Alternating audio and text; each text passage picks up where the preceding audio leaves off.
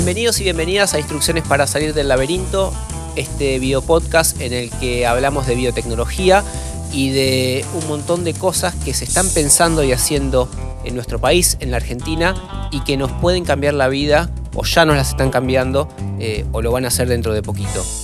Hoy vamos a meternos en el campo de la medicina, eh, en un lugar en el que la Argentina y en la Argentina se están pensando varios y, distintos desarrollos eh, que nos van a facilitar la vida. Imaginamos que eh, en una salita de primeros auxilios del norte del país, de cualquier pueblito del norte del país, se pueda diagnosticar en pocos minutos el dengue o cualquier otra infección. Imaginemos que esos diagnósticos eh, puedan replicarse a un montón de otras infecciones o de enfermedades en cualquier parte del país y del mundo sin tener que mandar la muestra a un laboratorio en Buenos Aires o en cualquier otra eh, gran ciudad que cuente con la infraestructura adecuada para leer esos datos. Y ahora imaginemos que además de eh, detectar enfermedades, infecciones, esa misma tecnología puede servir para conocer la calidad de lo que comemos. Eh, si esa semilla que está cultivando alguien en el campo eh, fue modificada genéticamente, por ejemplo, o si ese alimento que tenés en tu casa tiene alguna proteína que te puede hacer mal porque vos sos alérgico o porque sos intolerante o lo que fuere, y podés detectarlo eh, en pocos minutos o en una hora. Bueno, en todo esto, según entiendo, está trabajando desde hace unos años Limay eh, Bioscience, Bioscience, Limay, vamos a decirle, una startup que busca descentralizar y facilitar el diagnóstico molecular y que iniciaron dos médicos, en este caso, Marcelo Kaufman y Dolores González Morón, que es quien está hoy con nosotros. ¿Cómo estás, Dolores? Bienvenida. Hola, Esteban. Muchas gracias por invitarme y la explicaste bárbaro. Bueno, listo. Entonces cortamos acá. Sigan ustedes. Ya está. No, mentira. Sigue Esteban, porque lo explica mejor que yo. Bueno, eh, a ver, Marcelo y vos coordinan desde hace un montón de años el laboratorio de neurogenética del Hospital Ramos Mejía y hace tres años más o menos, un poco más, un poco menos, fundaron una startup. ¿Cómo es esa trayectoria que lleva desde el laboratorio de un hospital público hacia un emprendimiento propio? Eh, nosotros arrancamos en el 2003 aproximadamente como vos dijiste, fundando lo que es eh, el laboratorio de neurogenética del hospital, eh, con las ganas y las, el deseo, la pasión de alguna manera de, poder cumplir un sueño que era para nosotros en ese momento, que era de poder eh, llevar a los pacientes el, un diagnóstico de precisión, ¿no? que era un diagnóstico molecular que era el que ellos necesitaban. Eh, en ese momento ese área no existía, era pura construcción. Eh, Asterisco, ¿qué diferencia hay entre un diagnóstico molecular, esta cosa de precisión, de un diagnóstico tradicional, distinto, previo? Que en algunos, en algunos casos te da información más precisa, en otros casos es, la información que vos necesitas y la otra información no te sirve. Eh, te pongo un ejemplo, en alguna de las cosas que vos dijiste, infecciones. Eh, por ejemplo, si vos querés diagnosticar una bacteria, la presencia de una determinada bacteria, vos podrías hacerla a través de un cultivo, pero un cultivo es lento te tarda mínimo 24 horas para que empiece a crecer algo, 48 horas para tipificar qué es, 72 para ver la resistencia. Con un método molecular, vos identificando el genoma de esa bacteria, el ADN, y la secuencia de esa bacteria, puedes identificar la bacteria y eso lo podés hacer en horas. Entonces pasás de un método lento a un método rápido, a dar información ultra precisa, que muchas veces da más información con cultivo, eh, según algunos métodos, y que además, sobre todo, eh, por ejemplo, en el caso de las infecciones, es, es vida, o sea, el precio que vos pagás en la lentitud es vida del paciente porque dejas de tomar las decisiones que tenés que tomar en el momento en que las tenés que tomar. En infecciones severas, la mortalidad te pasa de un 10% a un 90% en las primeras 44 horas, 24 horas, perdón. Entonces, ese tiempo es vida del paciente y además es costo, ¿no? Costo al sistema sanitario que termina siendo también, la pagamos todos, es vida de los pacientes. Entonces, el diagnóstico molecular es súper amplio, va desde detectar infecciones hasta, a veces, por ejemplo, una enfermedad hereditaria, la única, el, diagnóstico no termina hasta que vos puedes identificar cuál es el defecto genético que está generando esa, esa enfermedad, que te confirma la enfermedad, que te dice el riesgo de transmisión en otros individuos, que te abre puertas a tratamientos. Eh, entonces, te ofrece distintas cosas, ¿sí? Básicamente, si vos lo querés simplificar, diagnóstico molecular es estudiar el ADN, estudiar el ARN. ¿Qué información te da estudiar el ADN, el ARN?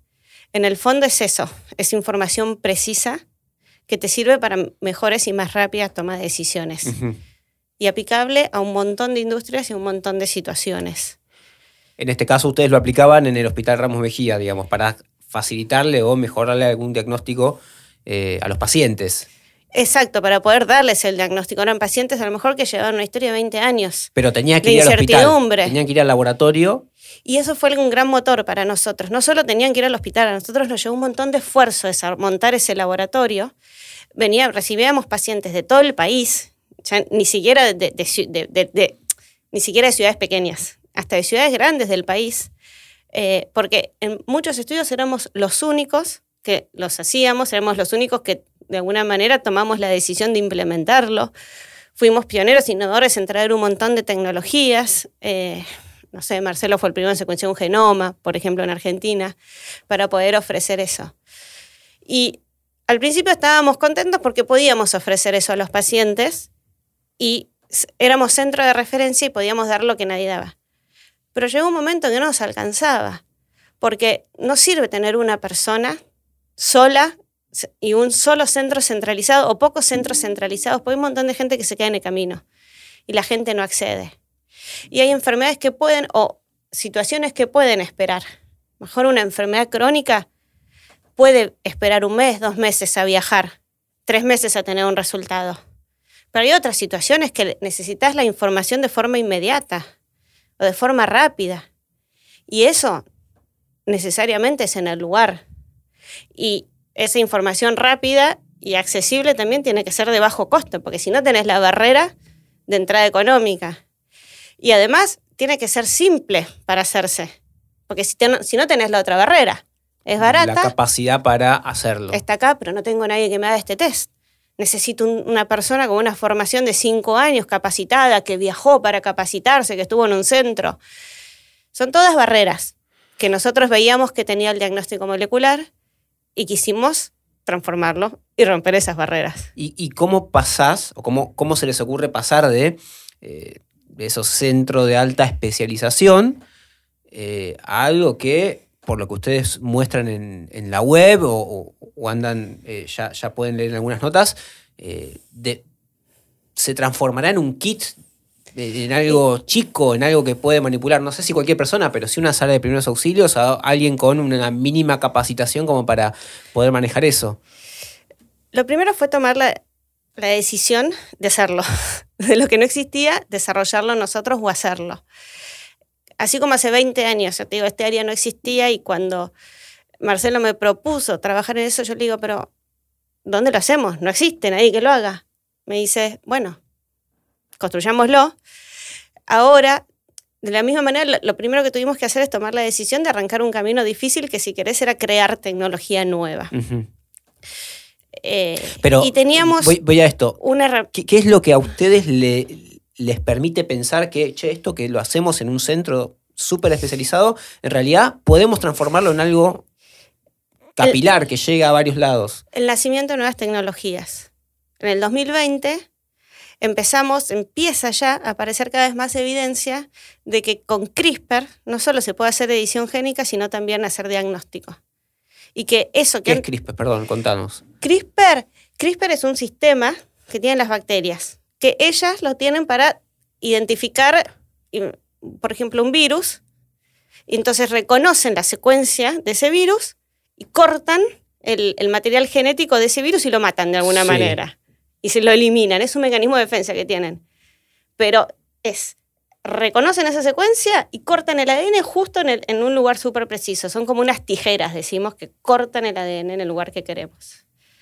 Nosotros, con CRISPR, lo que hacemos es usar esa capacidad que tiene la enzima esta de la bacteria para reconocer la secuencia de ADN que nosotros queremos, de ARN que nosotros queremos, hiper precisa, ¿viste? Es, es la, enzima tiene un, como una llave complementaria a la secuencia que nosotros queremos. Solo cuando eso está la reconoce, corta el ADN y eso activa la enzima y nosotros le acoplamos otro sistema en el que corta también un reportero, le llamamos nosotros, que básicamente libera fluorescencia. Y esa fluorescencia nosotros la leemos. Entonces, solamente si está la secuencia de ADN o ARN que nosotros queremos detectar, se libera fluorescencia y nuestra prueba es positiva. Cuando aparece CRISPR, nosotros decimos, bueno, esto es una herramienta distinta a lo convencional hasta ahora, en, diagnóstico molecular, nos podemos valer de esta herramienta para, para simplificar aún más los métodos que hoy existen. Y al simplificar el método y simplificar las reacciones, ¿no? Al ser las, las reacciones es todo lo que tiene que ocurrir dentro del dispositivo que yo uso. Viste que para, para esto no solo me importan los reactivos, las enzimas, etcétera, sino que todo eso en general ocurre dentro de una maquinaria, un dispositivo, que son caros. Eso es lo que yo te digo, es caro. A lo mejor un real time hoy vale 30 mil dólares. Eh, entonces, al simplificar el proceso y las reacciones, también el dispositivo que vos tenés que usar es más simple y te baja costos y te baja un montón de costos. Entonces, bajas un montón de barreras ahí. Entonces, cuando aparece esa tecnología, es que nosotros decidimos eh, empezar a generar o a transformar o a generar eh, soluciones, si querés, de testeo que puedan ser realizadas en cualquier lugar o por lo menos en lugares mucho más básicos, más simples, con menos infraestructura, con más simplicidad de uso. ¿Y, qué información tenés que cargarle al test o para que para detectar esta, eh, esta infección que vos estás buscando o esta multiplicidad de infecciones? Porque eh, por lo que contás, como parece algo muy específico. Vos vas a buscar determinada infección, para eso, eh, bueno, tenés la herramienta que emite la señal eh, por sí o por no, digamos. Exacto. Pero eso es para una. ¿Cómo haces para que esa plataforma sirva para muchas infecciones, para detectar un transgénico, para detectar una proteína en determinado alimento o un alimento mal estado? ¿Cuál, es? Entiendo que hay algo ahí que, eh, que es basal para todos, que es como eh, lo mismo, el mismo lenguaje, pero ¿qué cambia? Es como vos decís, hay toda una etapa de desarrollo que es transversal a todas las, a, un montón de aplicaciones y un montón de industrias, y eso nosotros lo vemos como una ventaja. Eh, pero por otro lado, cada aplicación individual implica un desarrollo individual, que es de alguna manera acomodar el sistema de testeo a ese target o a esa secuencia en particular que nosotros queremos identificar. O sea, vos podés hacer con la misma tecnología un test específico para lo que estés buscando. Exacto. Y, de hecho nosotros hemos usado esta tecnología para detectar HB4, que es un evento transgénico en trigo. Sí. La misma tecnología de base es la que usamos para el test de dengue y la misma tecnología de base la vamos a usar para la detección de bacterias multiresistentes. Siempre con adaptando, obviamente, a la nueva aplicación.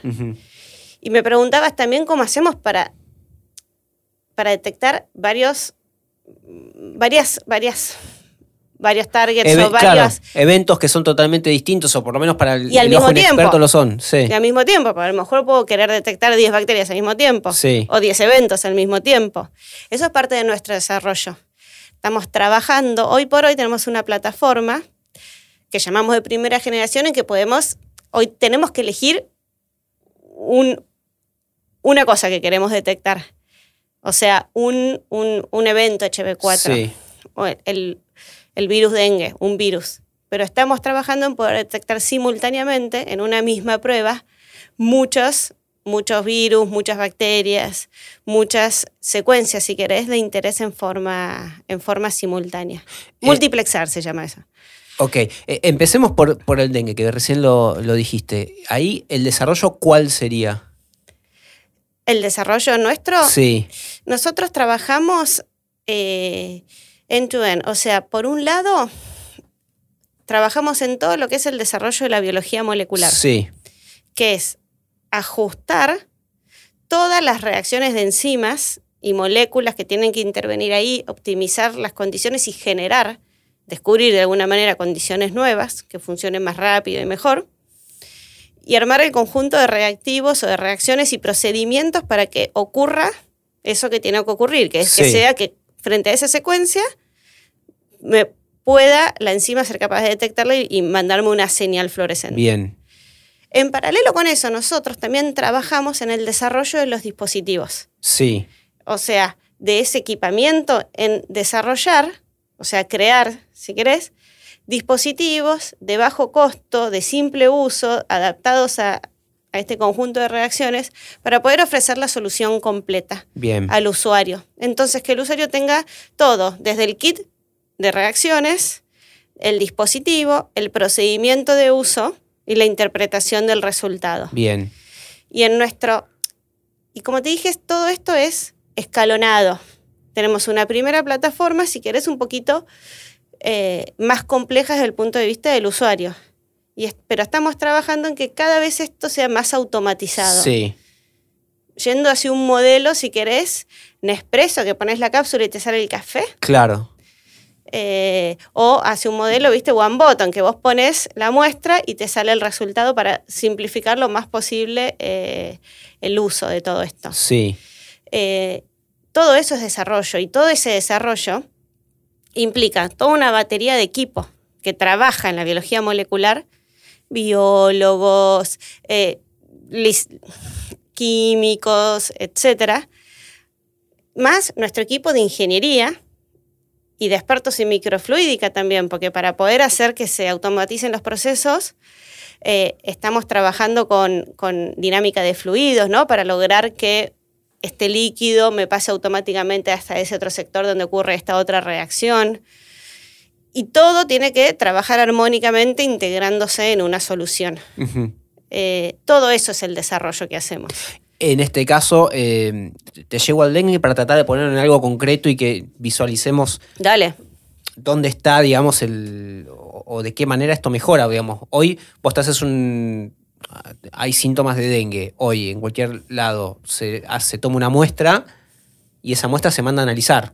Exacto. Y eso tarda X tiempo. Y si no lo tenés en tu laboratorio, tarda el tiempo que es trasladar la muestra a otra ciudad, procesarlo y que te llegue todo el resultado. Y ahora llevarías el kit a la salita de primeros auxilios o a donde fuere, digamos. Al pie de la cama.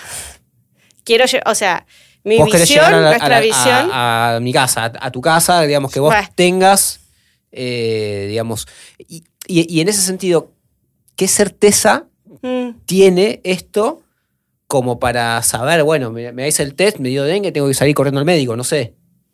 ¿Entendés? En, una, en una primera instancia, eh, nuestra idea es llevarlos al pie de la cama del paciente, o sea que todavía van a ser, eh, si querés, el sistema sanitario el que va a estar usando el método. Bien. ¿Esto ya eh, está disponible en el sistema sanitario? Nuestros test de dengue están en las últimas fases de validación. Tenemos que iniciar el registro y ahí va a estar disponible. Eh, nosotros queremos llevarlo, eh, como te dije, ¿no? Hoy, en una primera instancia, va a ser llevarlo a laboratorios de baja complejidad. Claro. Hospitales, si querés, con laboratorios de más baja complejidad, salitos, lugares periféricos, o sea, lugares que hoy, lo, una vez que otra, que derivar la muestra a, a la ciudad capital. Claro. Por ejemplo. Entonces lo van a tener ahí la herramienta in situ y pueden tener un resultado si lo ejecutaran en dos horas, en tres horas. Entonces te podés tomar la decisión de manera inmediata. Rápido inicias el tratamiento. Sí. En la evolución de la tecnología, nosotros, nuestra visión, eh, es que lo queremos llevar más todavía, más cerca todavía de la necesidad. Sí. Al pie del enfermo por ejemplo, si es detección de bacterias multiresistentes, nuestro ideal es que lo pueda hacer, se pueda hacer en la misma terapia intensiva. Porque solo ya el traslado hacia el laboratorio del mismo hospital perdés tiempo. Son, son, horas son minutos críticos, son horas críticas. Ni hablar de que se pierden muestras en el camino, se mezclan, eh, hay un montón de demoras en eso. Eh, pero queremos llevarlo lo más cerca posible. En el ejemplo del trigo HB4, por ejemplo, en el desarrollo que hicimos, la necesidad era poder saber si era transgénico o no en donde está el camión con el trigo. Claro. Viene el camión con el trigo, tenés que saber si es transgénico o no, si es HB4 o no. Tenés que testear el primer camión. ¿Qué va a hacer el camión? ¿Esperar una semana a que le llegue un resultado? Con el HB4 tenías el problema que como es un, trigo nuevo, eh, hay mercados que no lo aceptan, otros que recién lo están autorizando, entonces eh, tenés que tener la certeza de si es HB4 o no es HB4 para poder comercializarlo o exportarlo. Exacto, tal cual. Y para poder comercializarlo también que eh, digamos, los productores quieren tener ciertas herramientas de testeo para poder saber... ¿Y qué aparato llevas al pie del camión para testearlo? Nosotros llevaríamos, llevamos los dispositivos. Por eso te digo, nosotros tenemos una primera plataforma en que llevamos dispositivos. Sí. Estos dispositivos que son portables.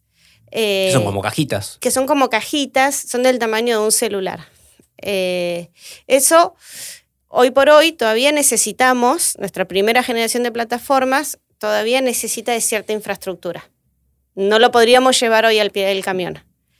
Eh, pero queremos ir hacia eso, ¿no? Queremos ir hacia el dispositivo que pueda ser usado eh, con nada, con una mesa, si quieres, un lugar de apoyo. Sí. De hecho, hoy por hoy la mayoría de nuestros dispositivos funcionan a batería, no necesitan ni ser enchufados. Eh, y son así, son del tamaño de un celular, ¿no? Como te dije, son portables. ¿Y estos son prototipos que fabricaron ustedes? Son prototipos que fabricamos nosotros, que eh, son prototipos funcionantes, ¿no? Eh, que desarrollamos y que fabricamos nosotros. Sí. ¿Y, cómo eligen esas necesidades? Digo, vas a dengue, está claro de cuál es la necesidad concreta de llegar rápido con un diagnóstico. Pero ¿cómo saltás de dengue a HB4, por ejemplo? Eh, por un lado tenemos, eh, a veces surgen de necesidades de clientes particulares o de, necesidades, eh, necesidades de la industria, ¿no? Sí. Por ejemplo, en el caso de HB4 fue una necesidad de la industria muy particular, claro. que tenía que ver también con este contexto. Ahí los vinieron a buscar y les dijeron, ustedes tienen esta tecnología, pueden desarrollarnos este producto. Exacto. Y no se podía, por otras metodologías, detección de proteínas, etcétera, en este caso no se podía, necesitaba sí o sí y salir a buscar el ADN. Entonces era ideal esta solución. Lo que estás mirando con esto es el, si el ADN fue modificado. Exacto. Sí o no. Tal cual. Modificado o no modificado. Tal cual. Tal cual. Tal cual. Es así.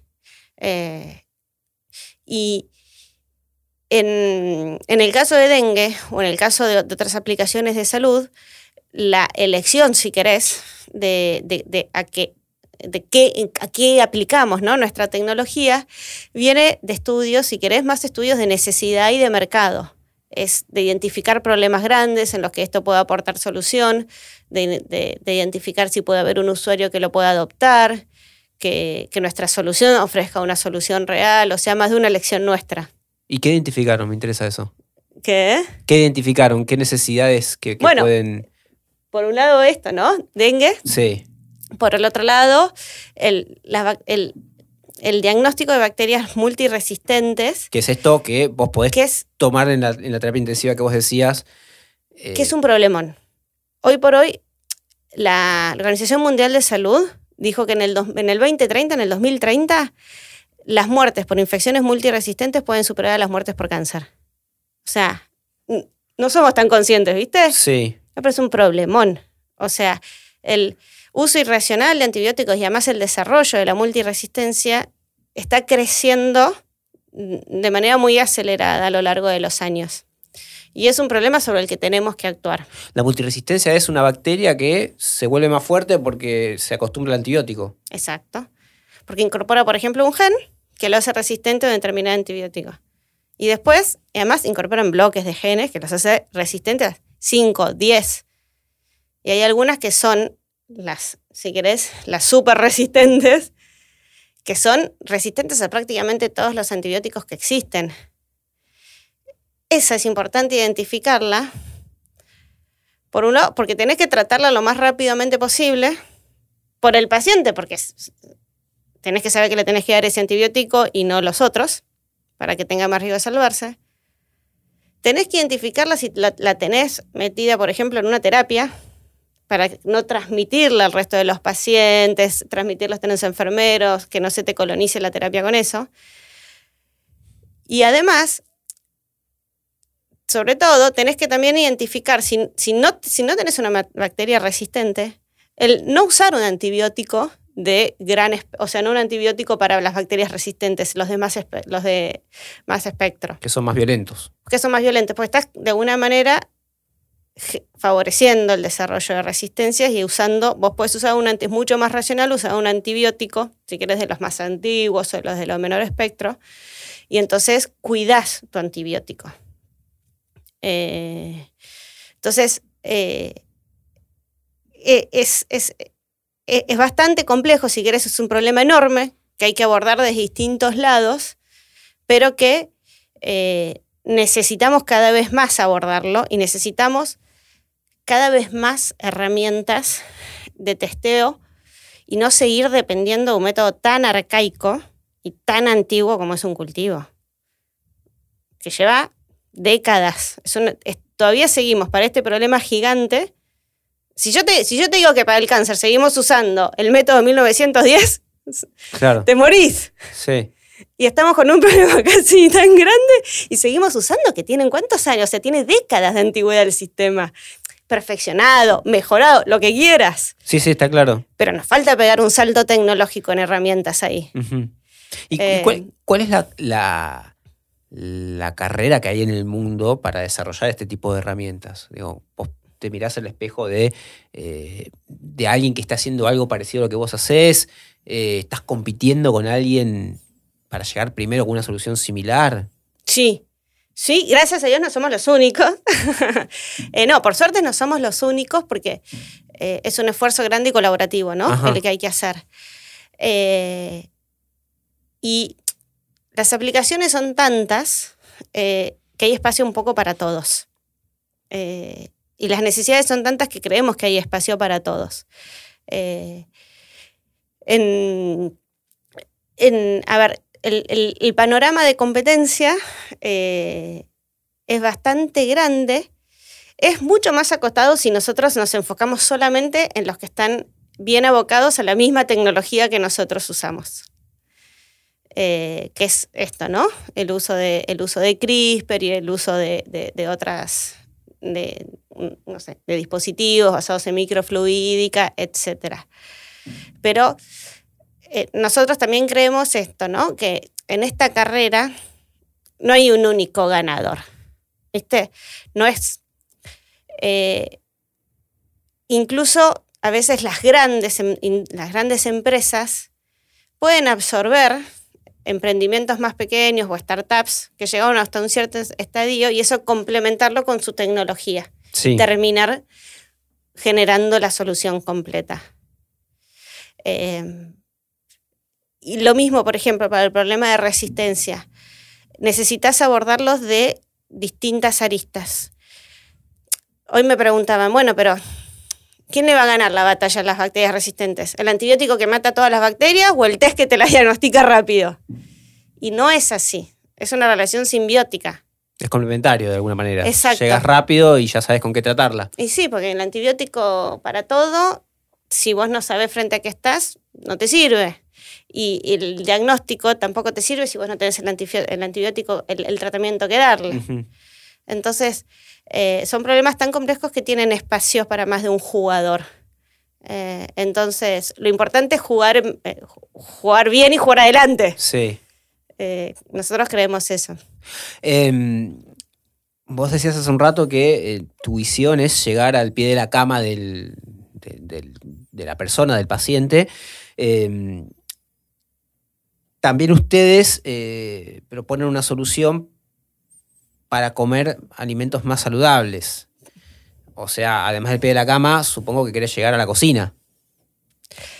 Eh, sí, eh, pero esto no es un camino de corto plazo, digamos. Ok. La visión de llegar a, la casa, ¿no? De, la, nuestra visión final y nuestro ideal ¿Qué se imaginan? O sea, ¿qué nos imaginamos como ideal final? ¿Qué nos encantaría? El poder darle esta herramienta a la persona y que la persona sea dueña de la, de la, de la ejecución y de la decisión, por más de que después consulte, que se necesita, ¿no? Sí. Al médico, a quien sea. pero que la persona pueda ser dueña, pueda acceder y pueda ser dueña de la información. Esa es nuestra visión, eh, nuestra visión final y es lo que nosotros vemos como, como un futuro mejor. Claro. De alguna manera. Vos podrías Pero es una visión a largo plazo. Yo te estaría acá vendiéndote una falsa historia si te digo que esto lo podemos alcanzar en tres años. Ok. Eh, es un camino, pero la ciencia es un camino. ¿Y hoy en qué parte del camino están? Digo, esto que vos mencionabas de dengue, eh, lo de HB4, eh, estos tratamientos de, de bacterias multiresistentes, ¿qué estadio tienen para llegar a ser una solución verdaderamente accesible para las personas? Mira, para la, nosotros tiene, tiene pasos, etapas el camino, ¿no? Nuestro primer, si querés, la primera base, ¿no? De este partido, si querés, vamos a llegar a primera base, es la primera generación de nuestras plataformas. Bien. De esa estamos muy cerquita. Ya te digo, para, eh, para, para, algunas aplicaciones ya estuvimos también eh, haciendo pruebas con clientes. Y para dengue estamos en fase de validación y poder hacer un registro. Entonces, de esa primera plataforma, que es nuestra primera base, estamos muy cerquita. Fase de validación, perdón, ¿significa que lo probaron, que funciona y que lo tienen que autorizar? Es, queremos validar clínicamente con mayor cantidad. Nosotros lo probamos en laboratorio, funciona, tiene las, las características que nosotros necesitamos para que eso sirva como test. Bien. Que es preciso, eh, que es específico, que no me da positivo con, cosas que no quiero, ¿no? Yo te hablo así eh, en lenguaje, si querés, más llano. Es que es claro, sí, si no lo entiendo. Es así de fácil. A veces nos cuesta. Vos me decías qué transformación hay que hacer. Bueno, al principio yo pensaba que cuando no hablaba técnicamente, eh, eh, de alguna manera me costaba, ¿viste? Era como falla profesional. Claro. después descubrí que el lenguaje técnico lo puedo guardar en el laboratorio Sí, sí. Y, tratar de, llegar, de, comunicarme mejor eh, con, con, personas no técnicas de alguna manera. Em, entonces, la validación es, eh, para nosotros, tiene distintas etapas. Una primera etapa de pruebas en laboratorio, que veo que funciona y que cumple con los estándares que necesito para que sea una prueba que sirva. Bien. Después hay otra fase de validación que es clínica, que probas con, mayor cantidad de muestras, con muestras directas de pacientes, que muchas veces te lo hace un externo, porque entonces ahí también ves que es reproducible, tus resultados por otra persona, ¿sí? Eh, eso es lo que nosotros llamamos fase de validación. Bien. Bueno, lo que, lo que se considera fase de validación en desarrollo también, ¿no? O sea, ahora estarían en esa instancia de empezar a testearlo en personas y que tenga... Con muestras de pacientes, exacto. ¿Y esto cuánto tarda? Esto puede tardar unos meses. Eh, depende del tiempo que vayas, que vayas tardando en conseguir las muestras, etcétera, pero normalmente puede ser unos meses. No debería demorar mucho. Y después de eso es ya la instancia de, llegar a los laboratorios, de comercializar, digamos. Primero haces el registro en ANMAT, presentás toda la documentación en ANMAT y ahí ANMAT, o sea, con ANMAT o con el ente te estoy hablando de una prueba de diagnóstico, ¿no? Eh, de, un test que está regulado, ¿no? Eh, el agente regulatorio, en este caso, si es Argentina, es ANMAT, lo que hace es recibir toda la información y evalúa si esa información es suficiente para, para que tu test cumpla con los estándares de calidad que se necesitan. Evalúa cómo hiciste las cosas, los procedimientos, después cómo van a ser los procedimientos de, manufactura, si eh, tienen los niveles adecuados de precisión eh, según las exigencias internacionales, etc. Entonces, si, si vos cumpliste con todo eso, si se complementaron todos estos requisitos, te dan el visto bueno, te dicen, ok, este es un producto que se puede salir a vender y, eh, ahí entra la fase de comercialización. ¿Y cómo, se imaginan que va a ser esa comercialización? Digo, vos tenés la tecnología, la patentás, eh, tercerizás la producción. Eh. Nosotros tenemos un esquema en el que nos focalizamos sobre todo en la etapa de desarrollo. Bien. Y eh, porque es lo que hacemos mejor. y es en lo que armamos equipo para eso, en la innovación desde el desarrollo. La parte de producción y de comercialización, hoy la planteamos haciendo acuerdos con socios o con partners estratégicos eh, que tengan ya su expertise y su trayectoria en todo lo que es la etapa de producción, que tiene sus, requerimientos particulares, desde instalaciones hasta el know-how. Sí. Y lo mismo con la comercialización. Eh, porque que reconocemos ¿no? que cada una de estas etapas necesita un conjunto de, de know-how y de cosas que son propias y que nos podemos potenciar mejor de esta manera, ¿no? No queriendo abarcar todas las etapas de vida, ¿no? De un producto.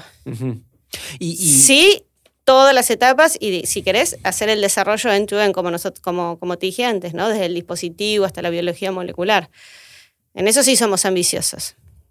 ¿Y, qué fondeo recibieron para desarrollar esto? ¿Y cuáles son los próximos pasos?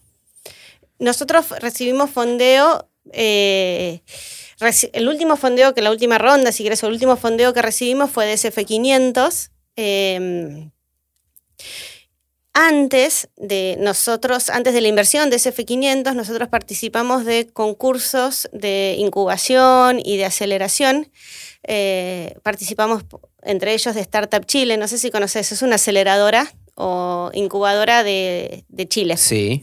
Eh, y tienen un aporte, te dan eh, un aporte en dólares eh, no reembolsable, es decir, que no es, es, para, para, que vos puedas acelerar tu, tu emprendimiento eh, sin, sin, equity a cambio, sin necesidad de, de, intercambiar equity.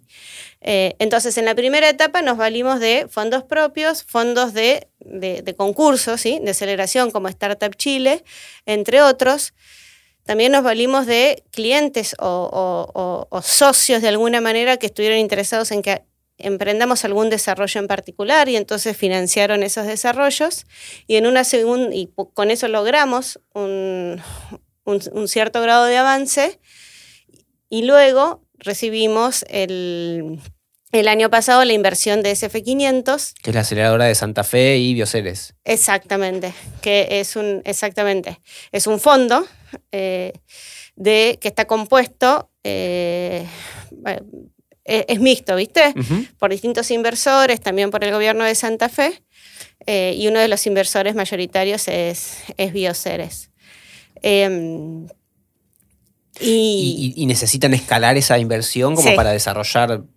Sí, sí, sí. Ahora, de hecho, estamos en una ronda de inversión nueva eh, y necesitamos de alguna manera esta nueva ronda, o, estamos planteando esta nueva ronda para eh, poder eh, seguir adelante con los próximos objetivos que nos tenemos planteado para poder escalar eh, en distintos hitos que nosotros consideramos que son importantísimos para la empresa y para lograr todos estos objetivos que nos estamos planteando, ¿no? Claro.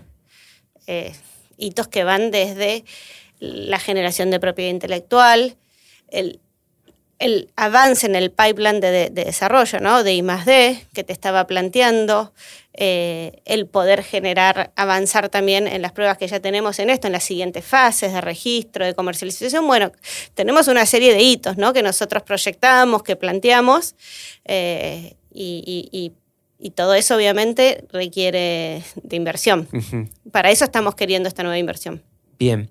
Eh, para terminar, te propongo, se lo pregunto a todos, se lo pido a todos que elijas tu propio laberinto, que sea el país, el mundo, tu campo de estudios, lo que se te ocurra, y que nos ofrezcas un camino de salida. ¿Cuál es para vos la salida del laberinto? Ah.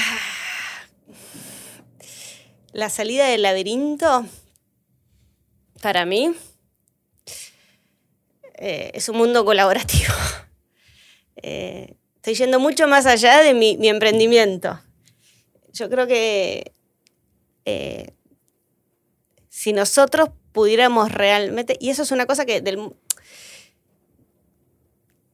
que lo vi mucho más en el mundo del, emprendedurismo y de la startup, esto, ¿no? De que nos, damos información, colaboramos y todo eso, que a lo mejor en otros ámbitos académicos, viste, que cada uno cuida su, su pedestal. Sí.